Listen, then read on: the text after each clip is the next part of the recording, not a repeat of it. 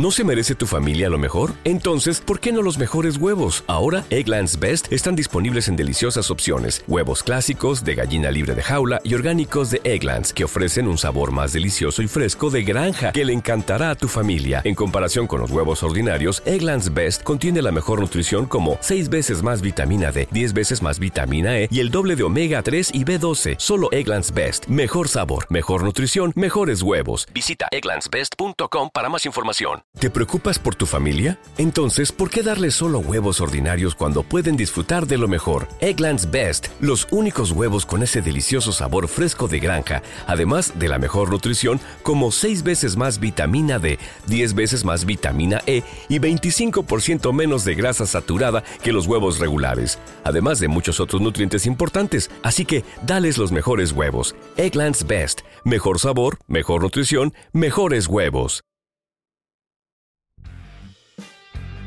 Bienvenidos a Sport Movement Podcast, el mejor lugar para informarte sobre tus deportes favoritos. NFL, béisbol de grandes ligas y básquetbol de la NBA. Todo en un solo lugar, con Beto Gutiérrez. ¿Te preocupas por tu familia? Entonces, ¿por qué darles solo huevos ordinarios cuando pueden disfrutar de lo mejor? Egglands Best, los únicos huevos con ese delicioso sabor fresco de granja, además de la mejor nutrición, como 6 veces más vitamina D, 10 veces más vitamina E y 25% menos de grasa saturada que los huevos regulares, además de muchos otros nutrientes importantes. Así que, dales los mejores huevos. Egglands Best, mejor sabor, mejor nutrición, mejores huevos. ¿No se merece tu familia lo mejor? Entonces, ¿por qué no los mejores huevos? Ahora, Egglands Best están disponibles en deliciosas opciones. Huevos clásicos, de gallina libre de jaula y orgánicos de Egglands, que ofrecen un sabor más delicioso y fresco de granja que le encantará a tu familia. En comparación con los huevos ordinarios, Egglands Best contiene la mejor nutrición como 6 veces más vitamina D, 10 veces más vitamina E y el doble de omega 3 y B12. Solo Egglands Best. Mejor sabor, mejor nutrición, mejores huevos. Visita egglandsbest.com para más información. ¿Te preocupas por tu familia? Entonces, ¿por qué darles solo huevos ordinarios cuando pueden disfrutar de lo mejor? Egglands Best, los únicos huevos con ese delicioso sabor fresco de granja, además de la mejor nutrición, como 6 veces más vitamina D, 10 veces más vitamina E y 25% menos de grasa saturada que los huevos regulares, además de muchos otros nutrientes importantes. Así que, dales los mejores huevos. Egglands Best, mejor sabor, mejor nutrición, mejores huevos. Sean bienvenidos a Sport Movement Podcast en esta edición, la semana 11 de la NFL. La semana 11 de la NFL. Ya estamos aquí. En un par de días es el día de acción de gracias y voy a tener un episodio especial. El día de mañana, o sea, miércoles, miércoles 24 de noviembre, un día antes del día de acción de gracias con donde voy a analizar todos los juegos previos al Día de Acción de Gracias y también y también voy a dar el origen del Día de Acción de Gracias, bueno, al menos los partidos del Día de Acción de Gracias, no voy a dar la historia completa del por qué se, se llama Día de Acción de Gracias.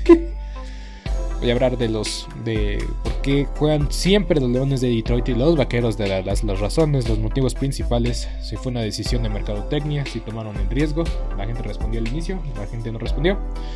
Todo eso y más el día de mañana, además de un top 10 muy especial, un top 10 de los 10 momentos más destacados del Día de Acción de Gracias. Muchos récords se impusieron, actuaciones especiales, día muy especial para la afición del fútbol americano y para un aficionado de los Vaqueros de Dallas también. Ese, ese partido está marcado desde el inicio del calendario. Pero bueno, es todo eso y más el día de mañana, episodio especial del Día de Acción de Gracias, para poner un ambiente acá más, más acorde a, la celebración y, aprovechando pues, aprovechando pues eh, una previa más corta para este fin de semana y también eh, pues para no tener una carga de trabajo más pesada para el día viernes, si no me tardaría una hora y media hablando de lo que pasó el jueves.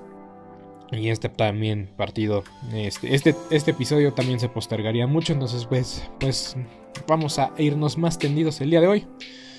Y vamos a hablar sobre los Ravens contra los Bears. Eh, ganaron los Ravens 16 a 13. Los, Ravens sin Lamar Jackson, sin Marquise Brown, sin Rashawn Butterman. ¿Y por qué no estuvieron? Porque no les dio COVID. No les dio COVID. Lamar Jackson sería la tercera vez que da positivo por COVID. Y pues espero que no vuelva a dar positivo. Para el bien de su equipo, para el bien de su salud, para el bien de la liga. Tres, resultados positivos en muy poco tiempo sería eh, muy preocupante. Al menos tres años, tres positivos en, todo lo que llevamos de pandemia para una sola persona se me hace demasiado. A pesar de que Lamar Jackson es un talento impresionante y tiene, pues, es muy joven todavía. Eh, pues sí sería un caso muy extremo.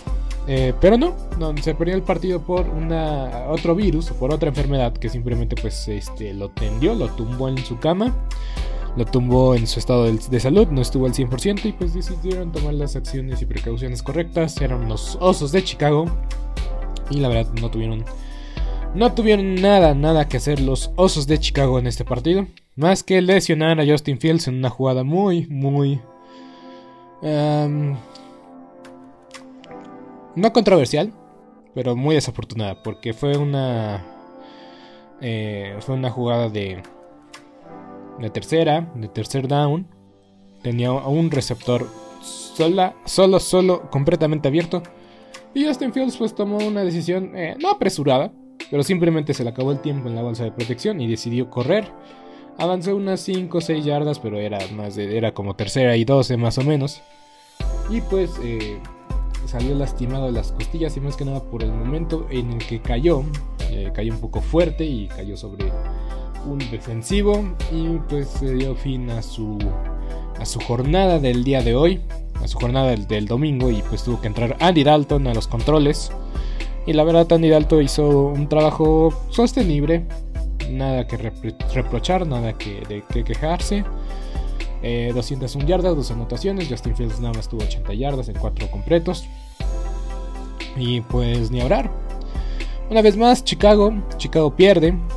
Están con 3 y 7. No me sorprende. Yo ya sabía que. Yo ya lo vi venir esto. Sabía que con Andy Dalton no iban a hacer nada. Y con Justin Fields iba a ser un placebo. Ya tuvieron sus partiditos que, que ganaron con Justin Fields. Que fueron dos nada más. Y pues sabía que pues no, no iban a hacer nada. Ni iba a pasar nada con los osos de Chicago. Están donde tienen que estar. Y tan, tan, tanto se pide la cabeza de Matt Nagy que los mismos jugadores ya... Bueno, hay reportes, no lo han dicho públicamente, obviamente, pero hay reportes de que los jugadores ya no lo soportan, que ya lo quieren fuera. Eh, Khalil Mack va a estar fuera toda la temporada y yo creo que si alguien más fuera su entrenador en jefe, regresaría. Así de simple, así de sencillo. Eh, ya lleva un par de semanas lesionado y pues él decidió, pues ya, me voy a someter a una cirugía y pues eh, eh, voy a congelar. Esta, temporada ya pasó. No vamos a hacer nada. No vamos a llegar a ningún punto. Mejor para la próxima temporada esté al 100%. Y pues. Y pues sí. Es una decisión que tomó Khalil Mack. Que pudo haber esperado a que terminara la temporada para tener la cirugía. Y tal vez jugar. No al 100%. Pero pues la verdad es una decisión acertada. No juegan a nada. Matt Nagy ya está más afuera que adentro. Y pues. Hasta ayer, el día de ayer. En el juego de los Chicago Bulls los fans de los Bulls de Chicago empezaron a gritar Fire Nagy en el mismo partido de los Bulls. O sea, nada que ver la NBA con los de NFL. Más que pues este pues, el, equipo de la ciudad. Los aficionados están hasta, hasta el queque de lo que está haciendo Matt Nagy. Y pues yo también, ya digo, yo, lo, yo, yo pedí su cabeza esta, esta temporada. Yo ya dije que, que hoy digo que esta temporada iba a ser la última de Matt Nagy y eso está más que decidido. Y pues los Ravens la verdad sobrevivieron el partido, fue un partido apretado, no estaba Lamar Jackson como mencioné, su, su coreback sustituto, la verdad es que es un buen sustituto. Eh, tiene muchas características eh, parecidas a Lamar Jackson, entonces no tuvieron que cambiar eh, o ajustar tanto el plan de juego. Y lo ejecutó bien. 219 yardas, una intercepción. Cuando es backup, la verdad es que no es, no es, no es el fin del mundo. 26 completos, 36 intentos, nada se equivocó en 10 pases, eso fue bastante bueno, bastante destacado. Eh, Devonta Freeman tuvo una anotación, Latavius Murray, eh, Tyler Huntley, muy bien el ataque terrestre, ahora sí que tuvieron más, por fin tuvieron más de 100 yardas en ataque terrestre combinado y, no dependieron de Lamar Jackson. Pero pues bastante, bastante destacado. También este coreback tiene mucha movilidad. Mark Andrews la verdad es que se rifó como los grandes. 8 recepciones, 73 yardas. Eh, sin anotación, pero, pero de que lo sacaron el partido, sacaron el partido. Fue un, duelo defensivo. Y pues la ventaja de tener a, Justin Tucker en tu, en tu equipo. Justin Tucker eh, tuvo tres goles de campos. Eh, con el touchdown de Devonta Freeman, pues fue, fue lo, último, lo más destacado. Y pues muy bien, los Ravens tuvieron que ganar a, un equipo de Chicago que con todo y sin Lamar Jackson iban a ganar el partido. Yo sabía que los Ravens iban a ganar, sí o sí, porque pues, los, osos, los osos son terribles. Terribles. Me alegro, me alegro haberlo pensado y sobre analizarlo, porque la atiné. Hubo un partido que lo sobreanalicé y no la atiné. y pues em, también el otro partido que sobreanalicé, creo que sí la atiné, no recuerdo, pero creo que sí, sí la atiné, porque sí quería ver. Creo que sí, sí puse a los Chargers. Pero bueno, vamos a irnos en este partido de los Vikings contra los Packers, los vikingos ganaron 34-31 en un gol de campo em, cuando se estaba consumiendo el tiempo. Los vikingos jugaron inteligentemente. Eh, hicieron cosas de los vikingos. Kirk Cousins casi hace cosas de Kirk Cousins y yo cuando vi la intercepción dije, ya, se decidió el partido, aquí fuimos, hasta aquí llegaron, son los viejos vikingos de Minnesota. Pero hay una razón por la cual los esquineros juegan en la defensa y no juegan como receptores. Las manos. Las manos. Sí, dejó ir la intercepción. Era suya. Y la dejó ir, diría el perro Bermúdez. No me maten, no me odien. Los vikingos están en 500. Con muy buenas posibilidades porque ya lo dije. Ya lo dije. Los Santos de Nueva Orleans creo que están a punto de meterse en un hoyo que quién sabe quién los vaya a sacar. Y pues las Panteras de Carolina perdieron contra el equipo de fútbol de Washington. Y ojo, Filadelfia y Washington ganaron este fin de semana. Los vaqueros perdieron, pero no está en riesgo o tutela de. pues ah, bueno, queda mucha temporada. De que puede pasar, puede pasar, pero sería. Me mato. Bueno, no literal, pero me daría un coraje de aquellos si los vaqueros de Dallas aún así no ganan su división estando como estamos. Están. Ah, ya mejor ni digo nada, pero bueno. El chiste es este: los vikingos tienen muy buenas chances de entrar a, playoff. Tal vez en el último lugar o incluso en sexto lugar. Pero de que es una posibilidad y de que es una esperanza y que a eso aspiran los vikingos de Minnesota, es cierto. A eso aspiran. Que han dejado mucho de ver. Han dejado mucho de ver. Ya están pidiendo en la cabeza del entrenador Zimmer. Y en parte no estoy de acuerdo. ¿Es, que es la última temporada de Kirk Cousins o es la última temporada de Zimmer o es la última temporada de ambos. Porque yo creo... Yo creo que los vikingos tienen talento interesante, pero... Pero... Eh, tienen un mal líder en el terreno de juego o tienen un mal líder en el vestidor. Entonces eso, eso los está reteniendo de su potencial. Pero hay que decirlo, y lo dije. Si hay un equipo que puede provocarle cosquillas a los Green Bay Packers en su división son los vikingos de Minnesota. Porque los osos, sabemos que su dueño es Aaron Rodgers y los Leones de Detroit, pues suerte si ganan un partido, va a estar muy complicado. Aunque tuvieron muy buenas chances esta semana, pero, pero sí, los vikingos eran el único equipo que, que le podía causar cosquillas, a, poner en, complicaciones a los Packers y los Packers cayeron a 8 ganados y 3 perdidos. Y pues eh, se mantienen todavía como líderes de la, conferencia nacional. Y, y pues bueno, la verdad es que sí, fue un partido bastante bueno, bastante parejo.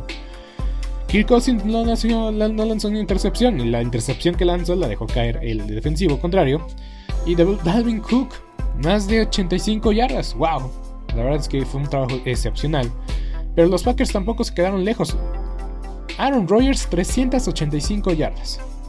Fue un duelo de pistoleros. Cuando los dos mariscales de campos titulares lanzan para más de 340 yardas, es que fue un duelo ofensivo y el marcador lo dicta y lo determina. 34-31, un juego de tira y daca, tira y agáchate. Y fue espectacular de ver, eh, increíble, el, último cuarto es maravilloso, es fenomenal, te, hacen, te hace enamorarte del fútbol americano, la la improbabilidad, la ejecución. Tan una serie ofensiva larga de los vikingos termina, eh, bueno, termina la serie ofensiva y la siguiente serie ofensiva de los Packers en una jugada resuelven el, problema y, y una vez más estaban sobre las cuerdas los vikingos, los Packers. Y al fin y al cabo, pues se decidió eh, por una. Em, un gran acierto del defensivo, porque el defensivo leyó la jugada perfectamente, mal pase de Kirk Cousins. Simplemente no tuvo la suerte, no tuvo la fortuna o la infortunia de que la jugada lo hizo su esquinero, que es su mejor esquinero, cabe destacar. Este Savage es su mejor esquinero. Pero nada más faltó la nada más faltó lo último, retener el balón y eso fue lo que les costó, retener el balón. Se decidió al final como debió decidirse este juego. Juego fantástico, maravilloso. Davante Adams, 115 yardas, dos anotaciones. A mí me fue bien, porque en el Fantasy tuve a Davante Adams y Aaron Rodgers en el mismo, en el mismo equipo y aún así perdí, pero, pero, pero bastante bien. Disfruté el partido, inicio a fin. No lo vi completo, lo vi en Redson. Pero cuando pasaban escenas del partido de los Packers contra los vikingos de Minnesota, sabías que algo interesante había pasado. Y así fue. Uf, Qué gran juego. Y pues los vikingos no se volvieron locos, tomaron la decisión acertada de comerse, consumir el reloj y patear el gol de campo. Que igual sabemos que los vikingos de Minnesota y los goles de campo son... hay que tener el Jesús en la mano, hay que tener el rosario en la mano para... Porque no sabes qué va a pasar, que los vikingos y los equipos especiales no sabes qué va a pasar. Pero lo lograron, los vikingos ganaron un partido apretadísimo que les va a dar mucha confianza. Les va a dar mucha confianza, dos victorias seguidas contra rivales muy buenos, después de haber perdido contra dos rivales también muy buenos, los Vaqueros de Dallas y los Ravens de Baltimore. Ahora tendrán que enfrentar el resto de la temporada, todavía con muchos partidos divisionales por jugar. Y pues los partidos divisionales son los Leones de Detroit y los Osos de Chicago. Tiene todos los vikingos de Minnesota para entrar al playoff y si no entran será un fracaso, un fracaso extraordinario. Pero yo creo que los vikingos tienen todo para, para entrar en el playoff, aunque no lo acepto, aunque me niego, pero los Santos de Nueva Orleans tienen también todo para estar fuera. Entonces las fichas se están acomodando para los vikingos entrar a playoff. Y los Packers, pues a fin de cuentas, los Packers posiblemente van, o, es el sembrado número uno, o dos los Packers. Pero no los sacas de ahí. O los Packers es el uno o el dos. Así de buenos y así de consistentes son. El problema siempre ha sido los playoffs, a menos desde que está Matt LaFleur es un cakewalk eh, la temporada regular para los Packers. Tal vez los Packers no vuelvan a perder en el resto de la temporada. Tal vez no lo hacen. Pero de que los vikingos sacaron el resultado en casa, ya con eso tienen. Pero vámonos más tendidos. más tendidos. Eh, apenas llevo dos partidos y ya llevo 15 minutos. Los Bills fueron dominados en su propia casa por Jonathan Taylor. Ni siquiera por los Colts. Jonathan Taylor tuvo 50 puntos en el fantasy football. 50 puntos, es, es una locura. Lo que tuvo, lo que tuvo Jonathan Taylor es increíble lo que tuvo Jonathan Taylor. 185 yardas por tierra, 4 anotaciones y todavía atrapó un par de pases. 3 pases, 119, 119 yardas, una anotación. 5 touchdowns totales. Carson Wentz, ¿saben cuánto? ¿Cuáles son los números de Carson Wentz? 11 completos, en 20 intentos y una anotación. 106 yardas. Carson Wentz no hizo nada, todo lo hizo Jonathan Taylor. El MVP de la semana es Jonathan Taylor. Ni más ni menos. El mejor jugador de la semana es Jonathan Taylor. 5 anotaciones totales. Es una locura. Me preocupan los Bills. Me preocupan los Bills. Felicidades a los Colts. Hicieron un partido espectacular. Lo de Jonathan Taylor es legendario.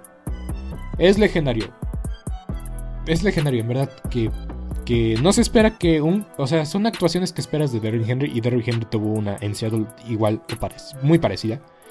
Pero las cinco anotaciones totales de Jonathan Taylor es increíble. Y lo pensé por mucho tiempo.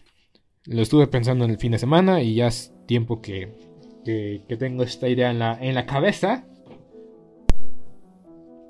Yo creo que lo que retiene a los Bills de Buffalo a ser bueno, yo sigo, sigo creyendo que son un contendiente serio al, Super Bowl. Pero lo estoy dudando más. Lo estoy dudando y dudando más.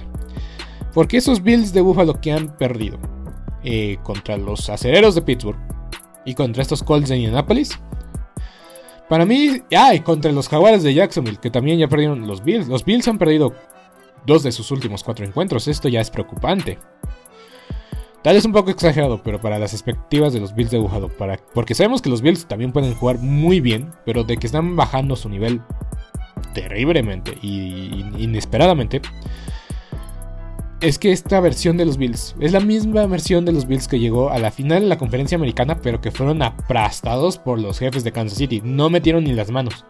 No metieron ni las manos en un partido que se esperaba que fuera cerrado, pero ah, ya sé que un partido de conferencia, de final de conferencia va a decepcionar. Es muy difícil tener dos partidos cerrados de final de conferencia. Pues, los Packers contra Tampa fue cerrado y pues el de los Bills no lo fue.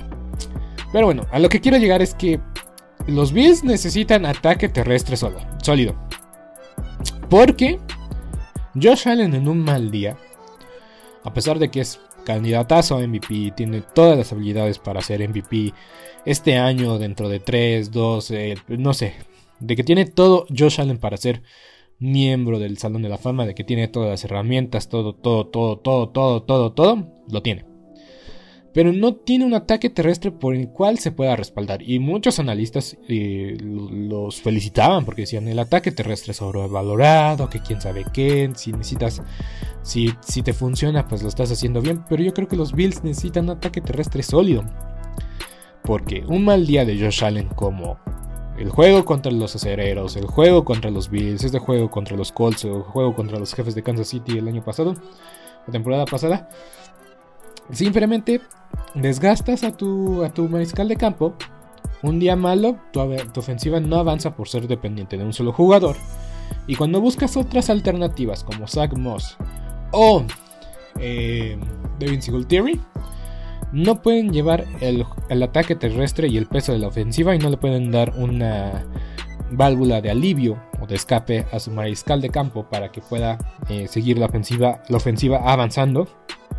Y si no avanza la ofensiva, la defensa se cae, la defensa se cansa y pues pasan estos resultados que fueron, fueron preocupantes porque un 15-41 por Dios. No fue. No fue un resultado esperado y crédito a los Colts. Ganaron. Por fin le ganaron un rival arriba de 500. Eh, y demostraron que pues sí, no hay que darlos por muertos. De que tienen todo para cerrar fuerte y llegar al playoff. Y yo creo que los Colts van a llegar al playoff. Pues lo van a hacer y lo van a lograr. Ah, y por cierto, Bills.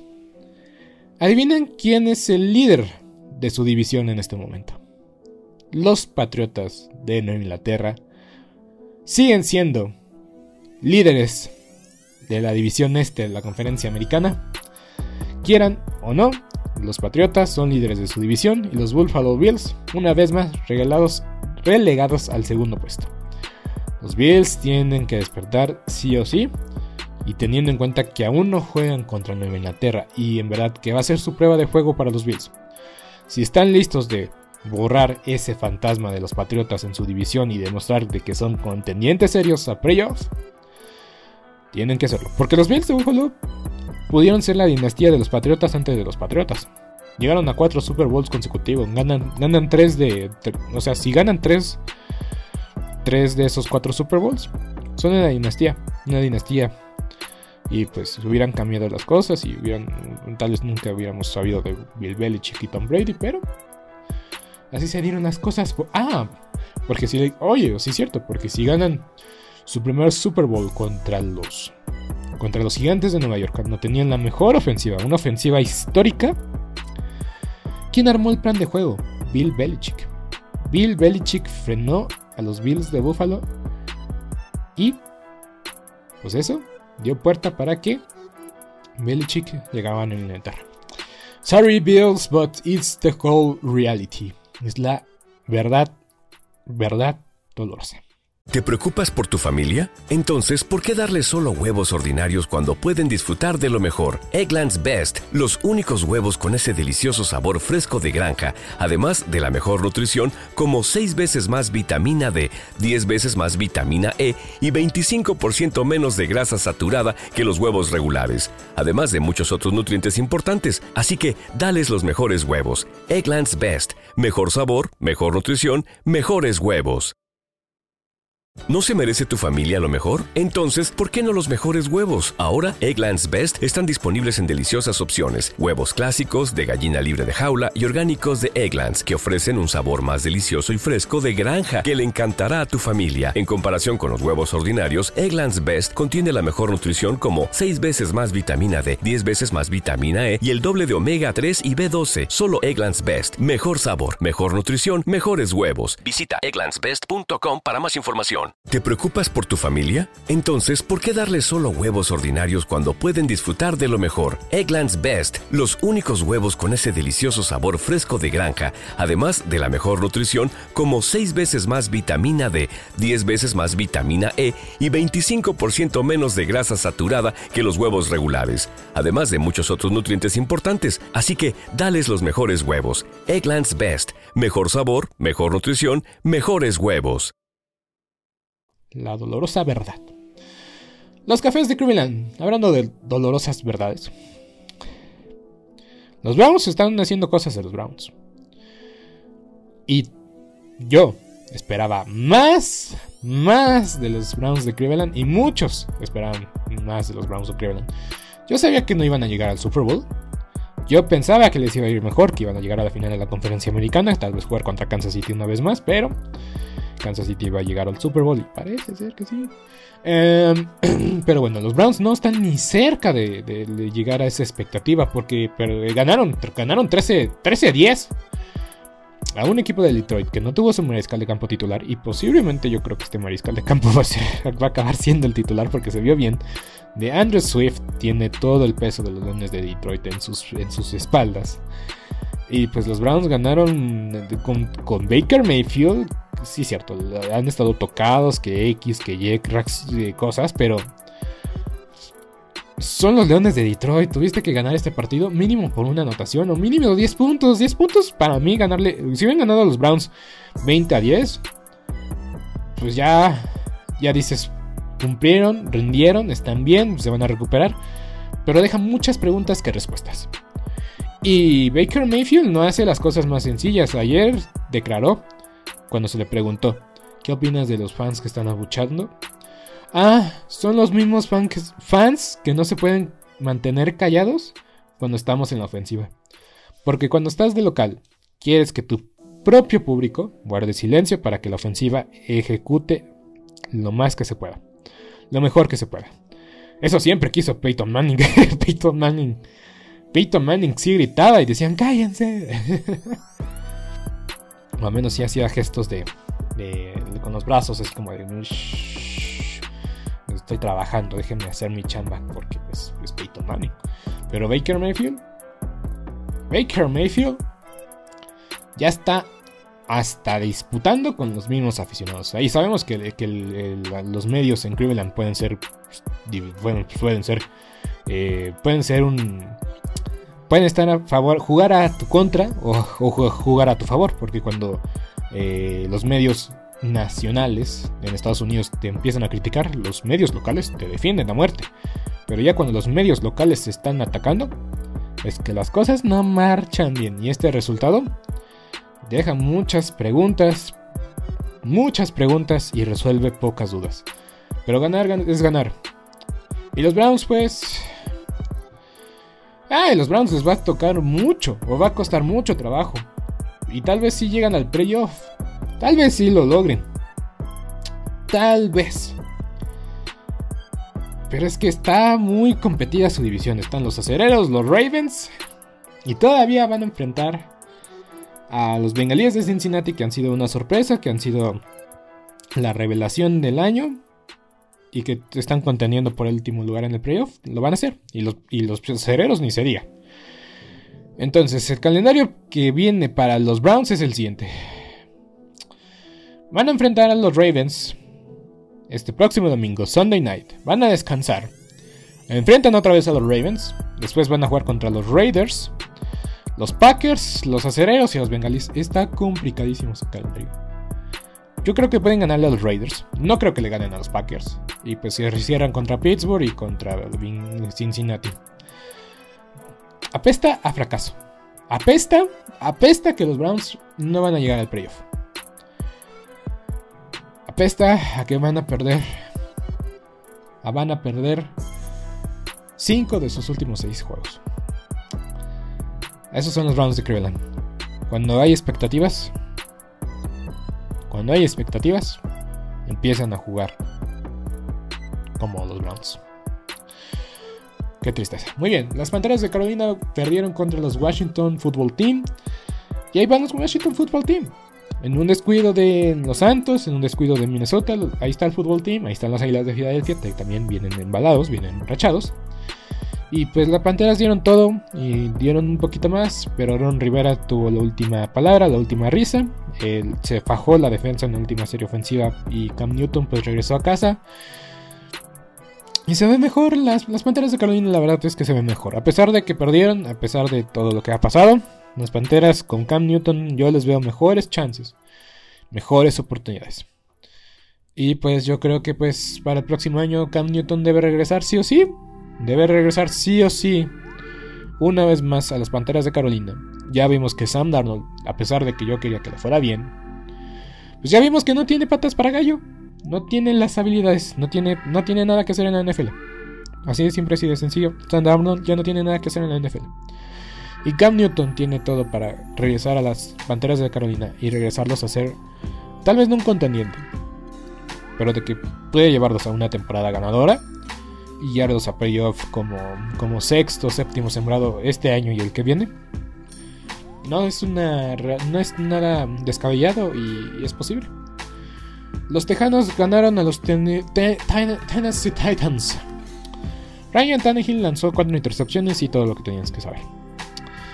Es lo que esperábamos, o lo que muchos pensábamos que iba a suceder desde el primer partido sin Derrick Henry, ver que Ryan Tannehill iba a cometer muchos errores. Continuamos con el siguiente partido. Los jugadores de Jacksonville fueron aplastados y dominados por los 49 de San Francisco. Me alegra que los 49 no arruinaron su oportunidad de tener una victoria gratis. O sea, eran capaces.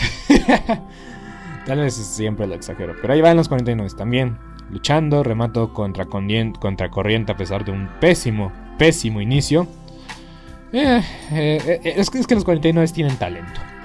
Tienen talento, no hay que negarlo, no hay que discutirlo. Tienen talento los 49, pero igual, mismo caso que los vikingos de Minnesota, tal vez el liderazgo o el coreback titular nos retiene de su potencial, o es el coreback o es el entrenador, pero yo creo que le van a dar más chance al entrenador. Veremos.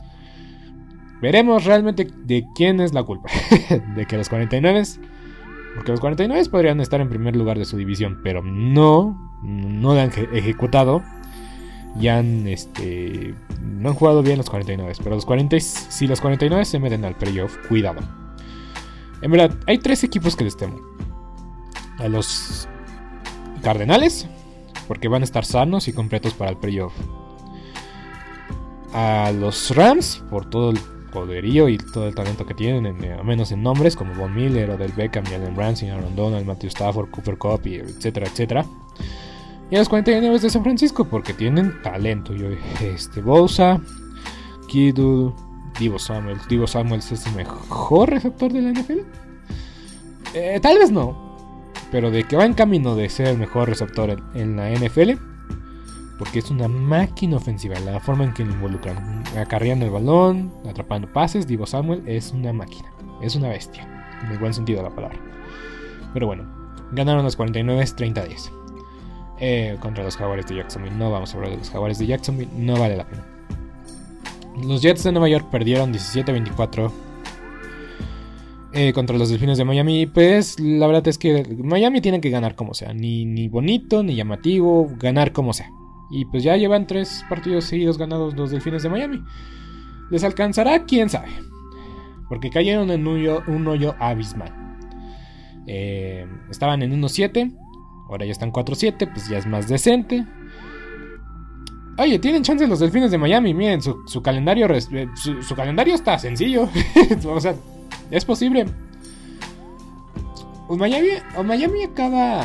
Mm, Miami acaba.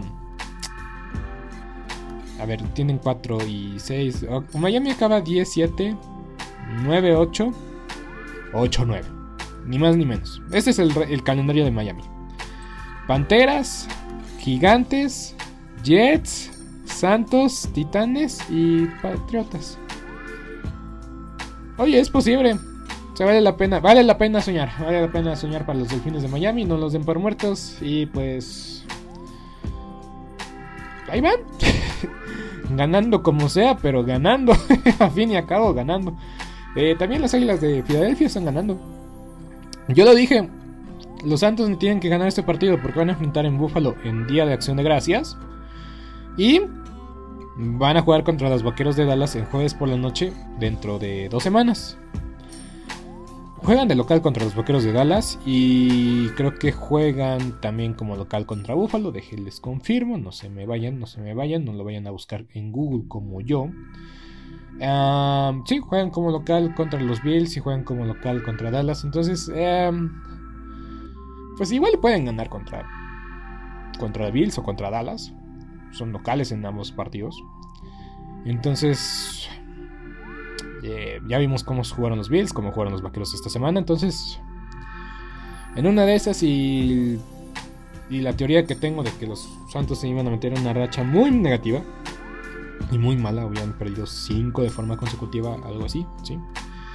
Eh, pues igual no pasa, pero pues de que ahí está latente la, probabilidad, porque son partidos en casa, pero muy difíciles, contra los Bills de Buffalo y contra los Vaqueros de Dallas. Pues lo son, son muy complicados. Y pues Trevor Simeon hasta el final se vio decente, pero eh, no tuvieron respuesta contra Jalen Hurts. Y esa es la preocupación de que la defensa permitió más de 40 puntos. Eso es lo que preocupa, porque la defensa a veces Uy, a veces también no juega a su potencial o no juega a sus expectativas. Ah, los Raiders de Las Vegas. Oh, maravillosos Raiders de Las Vegas. ¿Qué sé? ¿Qué haría sin ustedes? Me hacen ver inteligente. los maravillosos Raiders de Las Vegas perdieron 13 a 32. En verdad perdieron por. Por más de 20 puntos. Oye, los bengalíes son en serio. Y tomaron su semana de descanso y la verdad es que supieron dónde atacar. Justo en el corazón de la defensa. El equipo se cae a pedazos como cada año. Los Raiders en noviembre se despedazan, se hacen añicos, se desmoronan. Y cuando todos pensaban que este año iban a entrar a playoff, por fin, por fin iban a entrar a playoff, pasó un montón de cosas. Es que si no es Chana, es Juana. Es verdad que todo lo inesperado, porque yo aseguraba que iba a estar eh, Gruden, aseguraba que iba a estar Henry Rocks. Y, ya no está ninguno de esos dos y pues... Un desastre. no, hay, no, hay que, no hay que decirlo de otra forma. son un desastre. Son un desastre Las Vegas. Anotaron los bengalíes 19 puntos en el cuarto por cuarto. Sí, estos son los, Raiders de Las Vegas. Y no van a mejorar. Se los aseguro, no van a mejorar. Ay, en verdad que tengo miedo. Tengo miedo de, de, hablar patrañas sobre los Raiders. Y vengan el jueves a ganarle a Jerry Jones. Tengo miedo. verdad que tengo miedo. Eh, noticia de último minuto. Los Tejanos de Houston cortaron a Philip Lindsay. Este Philip Lindsay tuvo una buena jugada entrando como emergente al equipo de los Broncos de Denver. Eh, tuvo una temporada de ensueño, eh, siendo corredor no drafteado. tuvo un sólido año, llegó al Pro Bowl, pero ya el segundo año le costó trabajo con el Min Gordon también en el backfield. Ahora con los Tejanos pues parecía que iban a, que iba a resurgir su carrera, pero no, no, no, no ha florecido y pues veremos si si otro equipo le da oportunidad a, a Finn Lindsay, que pues, pues tuvo un año espectacular y nadie se lo va a quitar, pero, pero bueno, así es la NFL, a veces es muy triste. Y es muy triste ver a, los vaqueros de Dallas este fin de semana, fue muy triste verlos. Por cierto, dije que no me iba a mover de mi sala y sí me moví. Al fin, al fin, al fin sí salí de casa, ni pude ver el final del partido de los, los vaqueros de Dallas, ni pude ver el inicio del partido de los aceros de Pittsburgh. Ah, muy bien, yo ya había dicho, y lo he dicho. A veces un equipo tiene que ganar como sea para, para demostrar que tienen todavía todo por ganar. Ganar como sea, sacar los resultados como sea, tal vez no jugando bonito, tal vez no jugando fantástico ni maravilloso. Y así fueron los jefes de Kansas City. Durante octubre jugaron jugaron terriblemente horrible y fascinante. Fueron un Real. Eh, en serio que hacían jugadas dignas del no top 10. o sea, para hacer una compilación de, de trata de no reír. Porque hicieron tanta, tanta, tanta estupidez. Patrick Mahomes, la verdad es que estaba arriesgando el balón innecesariamente. Y pues la defensa se, hacía agua. Se hacía agua y se hacía agua. Pero a veces tienes que ganar como sea, sacar el resultado como sea, pues para tener tu confianza de regreso y pues la sed de campeón, pues la tienen. Lo que diferencia a los jugadores grandes, a las, leyendas del deporte, es que se van a levantar y se van a recuperar. Cuando más los das por muertos. Hemos dado por muerto a Tom Brady un montón de veces y tiene 7 anillos del Super Bowl. Hemos ido, por ejemplo, en esta temporada de la Fórmula 1, ¿cuántas veces hemos, dado por, muerto a Mercedes y a Lewis Hamilton? La diferencia ah, en, dos carreras es de 8 puntos solamente con Supermax Verstappen. No hay que dar de muerte a Patrick Mahomes y a los jefes de Kansas City, a pesar de que están jugando con las patas. A pesar de todo, a pesar de todo, están a un juego de ponerse de ponerse como el primer sembrado de la conferencia americana. Están empatados en el liderazgo con los, eh, con los cargadores de, de Los Ángeles. Y ahí van. Los jefes no están muertos. Y vieron cómo bailaron al final del partido los jugadores en el terreno de juego y en, en el sideline, en la, en la banca, cómo los jugadores estaban celebrando la victoria. Porque lo saben, tienen su confianza, tienen su swagger de vuelta, tienen todo, todo para regresar una vez más a ganar el Super Bowl, a ir por todo una vez más. Y es lo que pensé, he estado pensando. Tanta paridad en esta liga, tanta, tantos eh, equipos que han surgido, tanto, eh, tantos, eh, o sea, obviamente, ah, no hay un claro número uno, no hay un claro mejor equipo en la NFL en este momento. La semana pasada decía yo los Titanes de Tennessee, pero perdieron contra los Tejanos de Houston y pues ya automáticamente no. Cuando pierdes contra Houston y cuando pierdes contra los Jets, hay que poner muchos asterísticos a, asteriscos a, a esa declaración. No hay un claro mejor equipo en la NFL, no hay un claro mejor equipo en la nacional, no hay un claro mejor equipo en la americana. Tanta paridad. Y que esté o que no nos sorprenda ver a Patrick Mahomes ganando en, febrero o que no nos sorprenda ver a Tom Brady ganando una vez más en febrero. Porque los grandes siempre van a estar ahí para ganar. A pesar de que haya tanta paridad, a pesar de que las cosas estén muy cerradas, que no nos sorprenda. Porque los, las leyendas del deporte, los grandes del deporte siempre encuentran una forma de ganar. Entonces, sí, sé que a veces es difícil y a veces es difícil aceptarlo, viendo cómo está la situación en la liga, que hay muchas oportunidades, ni casi, prácticamente no hay ninguno, ningún equipo dado por muerto más que los Tejanos de Houston y los Jaguares. y los Jets de Nueva York, que eso sí ya, ya están muertos, no, hay forma de revivirlos. Pero todos tienen chance de entrar a playoff todavía, sea como sea. Ah, los Leones de Detroit, también estos compas ya están muertos. Pero bueno, hablemos del partido. Eh, los vaqueros de Dallas ejecutaron terriblemente. Eh, su mejor jugador es Micah Parsons. Sí, Micah Parsons es el mejor jugador de los Vaqueros de Dallas. A pesar de que tienen buenos jugadores, Micah Parsons es diferente. Y solo es novato.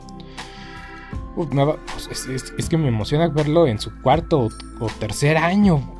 Lo que puede lograr este, este tipo.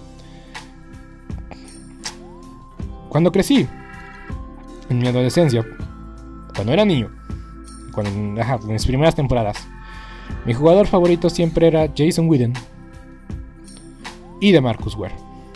De Marcus Ware me encantaba la defensiva. Y Micah Parsons es como ver el regreso de DeMarcus Ware. Sí, cierto, usa el número 11, el otro 94, pero la velocidad, la habilidad que tiene en la línea defensiva es impresionante. Le puso a Patrick Mahomes toda la tarde presión y la verdad es que a este chico no lo puedes cubrir con un solo tackle. Tienes que ponerle el doble equipo. A pesar de que es novato, a pesar de que es su primer año y que él ha admitido, todavía tengo mucho que aprender. Es increíble lo que está haciendo Micah Parsons. Pero la ejecución en la ofensiva fue un desastre. Entiendo lo de. O sea. Es, fue balón soltado sobre balón soltado. Luego una, interferencia de pase que no, que no ayudó que no se marcara. Pero. Pero sí. Eh, Ezequiel Elliott tocado. Que yo, yo lo voy a aplaudir. La verdad es que dicen que Ezequiel Elliott tiene un problema en la rodilla desde hace un mes. Y la verdad es que, se fajó, regresó y hizo lo que, lo que pudo. Pero eh, Terrence Steele y Conor McGovern no ayudaron. Este cambio de, guardia izquierdo hubiera funcionado mejor en Dallas que en Kansas City, que, que hace un ruido estremecedor. No funcionó, no fue la decisión más brillante de Mike McCarthy. Y Kellen Moore y Mike McCarthy, la semana pasada muchos los alababan. Ya a veces digo que es exagerado como, como culpan de todo a, Mike McCarthy, pero, pero sí, de esta semana esta semana, el coordinador ofensivo de los Vaqueros de Dallas y el coordinador y el entrenador en jefe fueron superados por su par en Kansas City. Eric, eh, Eric, the Enemy, coordinador ofensivo de los jefes, un trabajo extraordinario, excepcional. Eh, insisto, si la defensiva también se rifó, se fajó, igual la defensiva de los jefes, pero lo que hizo Eric Enemy y Andy Reid como entrenador en jefe simplemente demostró su veteranía, su conocimiento del juego y su experiencia. Y pues le ganó la batalla a Mike, McCarthy. Así de simple, así de sencillo. Y Dak Prescott, pues una vez más. Eh, esto también ya pasó contra los Patriotas hace un par de años, eh, que, no pudieron anotar puntos o no pudieron anotar eh, anotación. Y es que y es que esta película ya la vi un par de veces, cuando la ofensiva le cuesta trabajo le cuesta trabajo de visita, en verdad que me preocupa. Entonces, si los vaqueros de Dallas quieren hacer algo en el playoff, en verdad que no tienen que salir de su estadio, tienen que jugar en Jerry World, porque si salen a Green Bay, yo creo, yo creo que les va a ir muy mal de visita, muy mal. O es en clima cálido, si es en clima cálido tienen chances. Si es en clima gélido, no hay ninguna oportunidad. Y los jefes ahí van, ahí van, marchando van los jefes de Kansas City. Ay, vaqueros. En verdad, me preocupa el juego contra los Raiders. Va a ser vital que los vaqueros le ganen a los Raiders porque tres, dos derrotas consecutivas para enfrentar a los Santos en Nueva Orleans no van a ser sencillas. No va a ser sencillo recuperarse de esos golpes. Los Seahawks ya están muertos, y ya lo dije aquí. Los Seahawks están muertos. DK Melcalf nada más corre una ruta Russell Wilson ya se vio que quiere irse, es que no, tenían, no tienen el talento suficiente. Y yo lo dije, este equipo es dependiente de Russell Wilson y el día que se lesione van a ver realmente de quiénes son eh, como equipo y como talento. Y pues el talento no está ahí. El talento no está ahí. Una vez más los Cardenales ganaron un rival divisional jugando con sus suplentes. Y, y lucieron bien. O sea, yo dije, pueden ganar los Seahawks, porque es porque no van a estar los titulares de los Cardenales, pero no me sorprende que ganaran, tampoco me sorprende que pierdan. Y perdieron los Seahawks. Están muertos. O sea, ya ni, ya ni siquiera jugar de local pesa. Los equipos tenían miedo genuino de llegar a Seattle y jugar contra esa ofensiva, jugar contra esa defensiva y jugar contra ese público. Ya nadie tiene miedo de jugar en Seattle. Ya nadie tiene miedo de jugar en Seattle. Ya todos le sacan los partidos. No tienen defensa, no tienen línea ofensiva, no tienen juego terrestre, su, mejor receptor es Tyler Lockett. Igual, todos saben que, eh, que Russell Wilson pones dos profundos. Y Russell Wilson siempre busca la jugada grande. O sea, se parece a Patrick Mahomes. ahorita que lo analizo. Eh, las mismas cosas por la cual estaban criticando a Patrick Mahomes son las mismas que está haciendo Russell Wilson. Nada más quiere lanzar profundo y no toma lo que la defensiva les da. O en verdad que ya no tienen ni pies ni cabezas los Seahawks. Están muertos. Para mí ya están muertos. Muy bien. Avancemos. Los cargadores contra los acereros de Pittsburgh. Qué gran partido. Eh, fue entretenido. en verdad que es muy divertido ver a los cargadores. Pues cada vez que tengan la oportunidad de ver a los cargadores, véanlos. Porque sabes que a pesar de que están ganando por tres posesiones, al final el partido se va a poner reñido y se va a poner buenísimo, interesante el partido. Ay, en verdad que fue un buen partido. Es cierto, los aceleros hicieron todo para ganar el partido. Y también hicieron todo para perderlo. El golpe que da Cameron Hayward al... es que yo sé que intentó ir por el balón, pero ya la jugada estaba súper muerta y de que, de que lo golpeó en el estómago, lo golpeó en el estómago. entonces pues ahí aprovecharon los cargadores para ponerse arriba en el marcador y pues... ¿Cómo pesaron esos puntos, eh?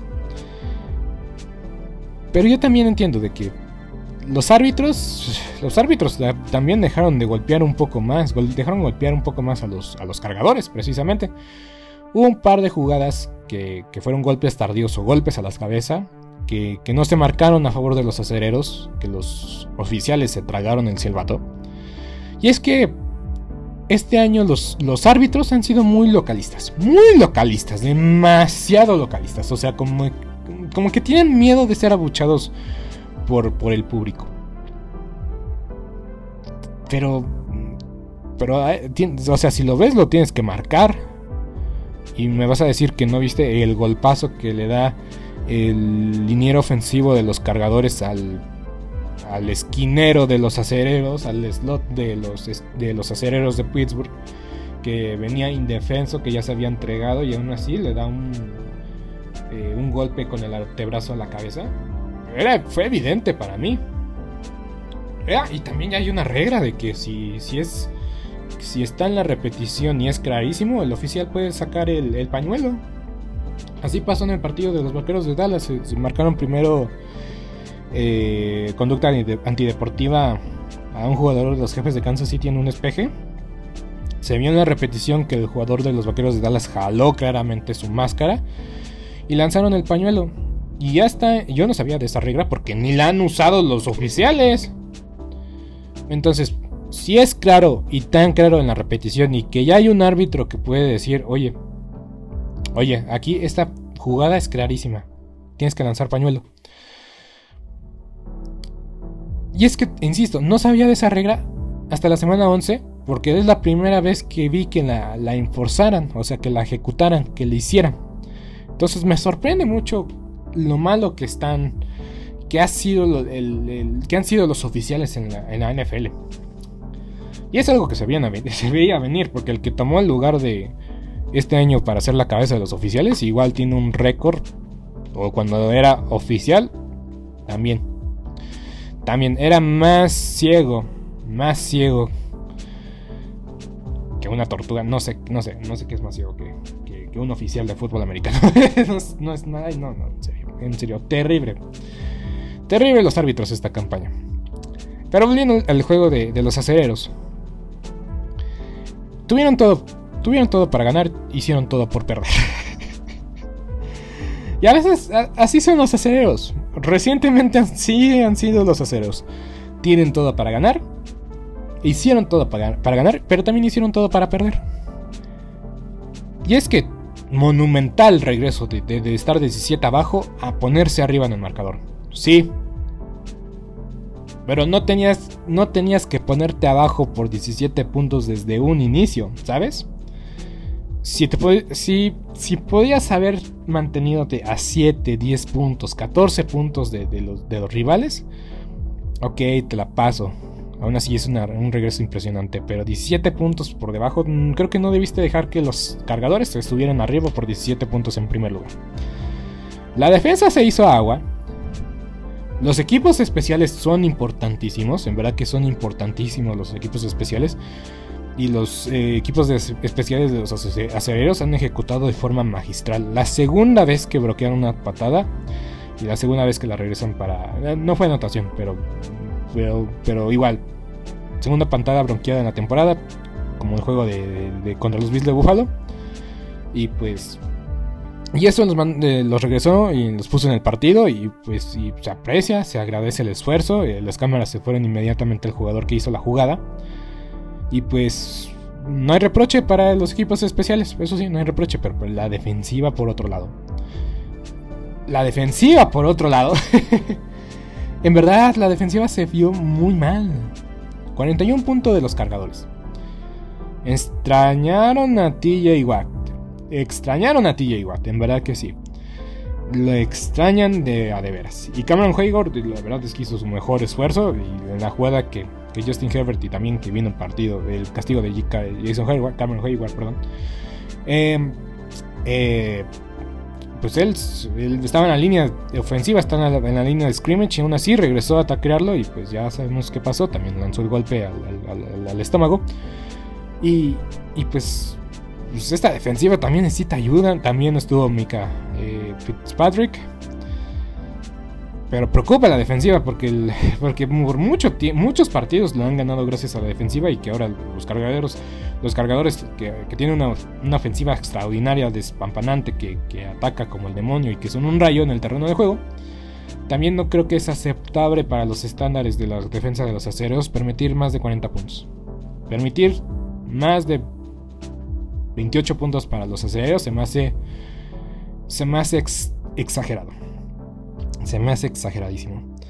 Y pues la ofensiva, la verdad, también se vio bien. Em, les ayudó mucho que los cargadores, porque yo lo dije, los cargadores hacen castigos tontos de, ambos lados, en la ofensiva o en la defensiva. ¿Y qué pasó? Cuando bloquean la pantalla, ya los habían detenido en tercera y vino una interferencia de, pase clarísima. El todavía no llegaba el balón y el, el jugador ya lo estaba tacleando. Entonces, interferencia de pase, primero y 10 una vez más. Y ya por fin se decidieron en correr el balón y anotaron. Y así, fue, así fue. Los cargadores hacen en verdad que jugadas tontas en momentos claves, en momentos, decisiones, errores mentales. Por eso estuvieron a los acereros y por eso regresaron los acereros. Y al fin y al cabo, un error de los acereros abrió la oportunidad para que regresaran los cargadores y pues no perdonó, no perdonaron Justin Herbert no perdonó, Mike Williams absolutamente solo. Anotan. Y en la siguiente ofensiva pues Joey Bosa, Joey Bosa dijo aquí estoy, no me he ido, no me he ido, a pesar de que estoy tocado, a pesar de que regresé del COVID, voy a aparecer. Se guardó todo Joey Bosa en la última serie ofensiva. Y pues resolvió el partido a los cargadores porque fue cuarta, cuarta y un estacionamiento del Costco para para convertir eh, el primero y 10. Entonces, pues un poco anticlimático el final. Pero ganaron los cargadores. Una vez más jugando de visita en casa. Es, increíble ver cuánta afición metió los aceros de Pittsburgh. Es increíble. Es increíble siempre ver a los cargadores ser el único equipo visitante en todos sus partidos. es verdad que es increíble. Ay, pobres cargadores. Se merecen, se merecen, en verdad que se merecen una, se merecen ser locales alguna vez. y es que sí, tienes que ganar. En Los Ángeles no hay de otra, tienes que ganar. Y pues ahí van, ahí van los cargadores. Ahí van, de poquito en poquito los cargadores de San Diego. De Los Ángeles, perdón. Muy bien. Terminemos el podcast ya. Terminémoslo de una vez. Mañana episodio especial sobre el Día de Acción de Gracias. Pero cerremos con este partido. Ganó Tampa Bay contra los Gigantes de Nueva York, que ni metieron la mano. Daniel Jones en horario estelar 0 y 8. Danny, Danny Dimes no está listo para prime time. En verdad que Daniel Jones no lo pongan en los, bajo los reflectores a Daniel Jones. No lo pongan bajo los reflectores. Sí, no lo pongan. Ganaron los bucaneros, ganaron sencillamente, fácilmente. Ni Tom Brady ya ni, jugó prácticamente el cuarto cuarto. Entonces es todo lo que tienen que saber de lo que pasó ayer en Monday Night Football. Y pues hasta aquí el resumen de la semana 11 de la NFL. Mañana episodio especial de Día de Acción de Gracias para iniciar la semana 12 de la NFL como se debe. Yo soy Beto Gutiérrez. Nos estamos viendo Muchas gracias por escucharme por más de 50 minutos. Espero que les haya gustado el, episodio de hoy. Que les haya gustado este análisis. Si les gustó este episodio, en verdad, compártalo con su familia, con su familiar.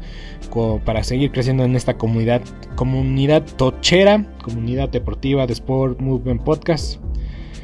Y una vez más, una vez más, agradecerle, agradecerle con todo el corazón su preferencia. Yo soy Beto Gutiérrez. Hasta la próxima. ¿No se merece tu familia lo mejor? Entonces, ¿por qué no los mejores huevos? Ahora, Egglands Best están disponibles en deliciosas opciones. Huevos clásicos, de gallina libre de jaula y orgánicos de Egglands, que ofrecen un sabor más delicioso y fresco de granja que le encantará a tu familia. En comparación con los huevos ordinarios, Egglands Best contiene la mejor nutrición como 6 veces más vitamina D, 10 veces más vitamina E y el doble de omega 3 y B12. Solo Egglands Best. Mejor sabor, mejor nutrición, mejores huevos. Visita egglandsbest.com para más información. ¿Te preocupas por tu familia? Entonces, ¿por qué darles solo huevos ordinarios cuando pueden disfrutar de lo mejor? Egglands Best, los únicos huevos con ese delicioso sabor fresco de granja, además de la mejor nutrición, como 6 veces más vitamina D, 10 veces más vitamina E y 25% menos de grasa saturada que los huevos regulares, además de muchos otros nutrientes importantes. Así que, dales los mejores huevos. Egglands Best, mejor sabor, mejor nutrición, mejores huevos. ¿No se merece tu familia lo mejor? Entonces, ¿por qué no los mejores huevos? Ahora, Egglands Best están disponibles en deliciosas opciones. Huevos clásicos, de gallina libre de jaula y orgánicos de Egglands, que ofrecen un sabor más delicioso y fresco de granja que le encantará a tu familia. En comparación con los huevos ordinarios, Egglands Best contiene la mejor nutrición como 6 veces más vitamina D, 10 veces más vitamina E y el doble de omega 3 y B12. Solo Egglands Best. Mejor sabor, mejor nutrición, mejores huevos. Visita egglandsbest.com para más información. Esto ha sido todo por hoy en Sport Movement Podcast. Agradecemos que nos hayas acompañado el día de hoy. No te olvides suscribirte y recomendarnos con tus amigos. Hasta la próxima. ¿No se merece tu familia lo mejor? Entonces, ¿por qué no los mejores huevos? Ahora, Egglands Best están disponibles en deliciosas opciones. Huevos clásicos, de gallina libre de jaula y orgánicos de Egglands, que ofrecen un sabor más delicioso y fresco de granja que le encantará a tu familia. En comparación con los huevos ordinarios, Egglands Best contiene la mejor nutrición como 6 veces más vitamina D, 10 veces más vitamina E y el doble de omega 3 y B12. Solo Egglands Best. Mejor sabor, mejor nutrición, mejores huevos. Visita egglandsbest.com para más información. ¿Te preocupas por tu familia? Entonces, ¿por qué darles solo huevos ordinarios cuando pueden disfrutar de lo mejor? Egglands Best, los únicos huevos con ese delicioso sabor fresco de granja, además de la mejor nutrición, como 6 veces más vitamina D, 10 veces más vitamina E y 25% menos de grasa saturada que los huevos regulares, además de muchos otros nutrientes importantes. Así que, dales los mejores huevos. Egglands Best, mejor sabor, mejor nutrición, mejores huevos. ¿Te preocupas por tu familia? Entonces, ¿por qué darles solo huevos ordinarios cuando pueden disfrutar de lo mejor? Egglands Best, los únicos huevos con ese delicioso sabor fresco de granja, además de la mejor nutrición, como 6 veces más vitamina D, 10 veces más vitamina E y 25% menos de grasa saturada que los huevos regulares, además de muchos otros nutrientes importantes. Así que, dales los mejores huevos. Egglands Best, mejor sabor, mejor nutrición, mejores huevos.